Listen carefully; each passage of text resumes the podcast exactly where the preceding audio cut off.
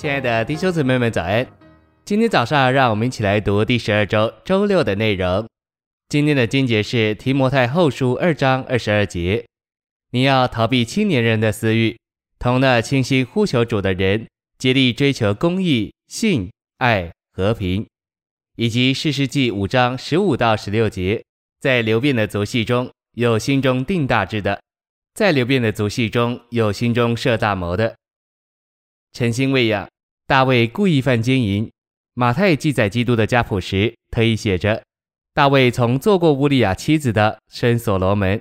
这指明大卫所犯之罪的严重性。我们必须从大卫学积极一面的功课，也要学消极一面的功课。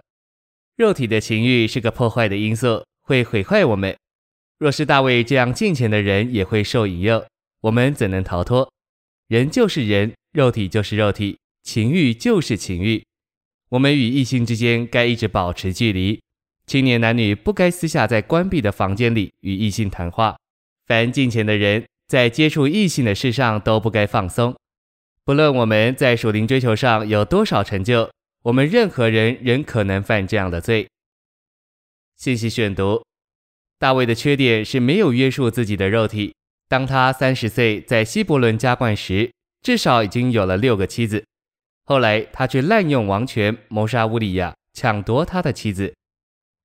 在神的创造里，神命定人应当一夫一妻，使人得着敬虔的儿女。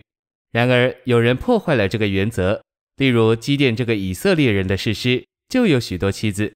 波阿斯这位基督家谱中重要的先祖，乃是一个好榜样，因为他控制了肉体的情欲。撒母耳也是一个好榜样，他母亲将他奉献给神做拿细耳人。他一生持守他母亲所许的愿。相反的，大卫虽是合乎神心的人，在肉体情欲的事上却大大的失败。神在大卫身上施行严厉的惩罚，因为他所犯的罪太邪恶了。神爱大卫，然而大卫因着自己的罪失去了立场和地位，并且失去十二支派中的十一个支派，只有犹大支派留下来跟随大卫。在所罗门之后，他的国就分裂了。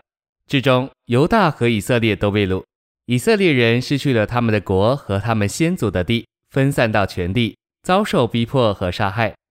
今天，他们虽然在靠近地中海有一块狭长的土地，但他们与邻国之间没有平安。圣经记载神对大卫惩罚的审判，今天对我们乃是警戒。我们该在神面前严肃地读这段记载，这记载警戒我们放纵肉体是严重的事。大卫只因看一眼就受了试诱，无法约束自己。我们在主恢复里的人，在接触异性的事上，必须圣别，分别归神。与性有关的邪恶是非常会传染的。我们必须操练我们的灵，以胜过我们的肉体和旧人。这不该只是教训，还必须是我们日常生活的实行。众圣徒，特别是年轻人，应当省察自己的心，并在心中定大志。绝不走放纵肉体的路。我们必须说：“主耶稣，我爱你，我需要你，我接受你。”我们若这样说，他就会成为我们的救主和我们大能的救恩。作为那适灵的基督，他能拯救、保守并保护我们，脱离这世代的污染，使我们能持守我们所得着的荣耀。谢谢您的收听，愿主与你同在，我们下周再见。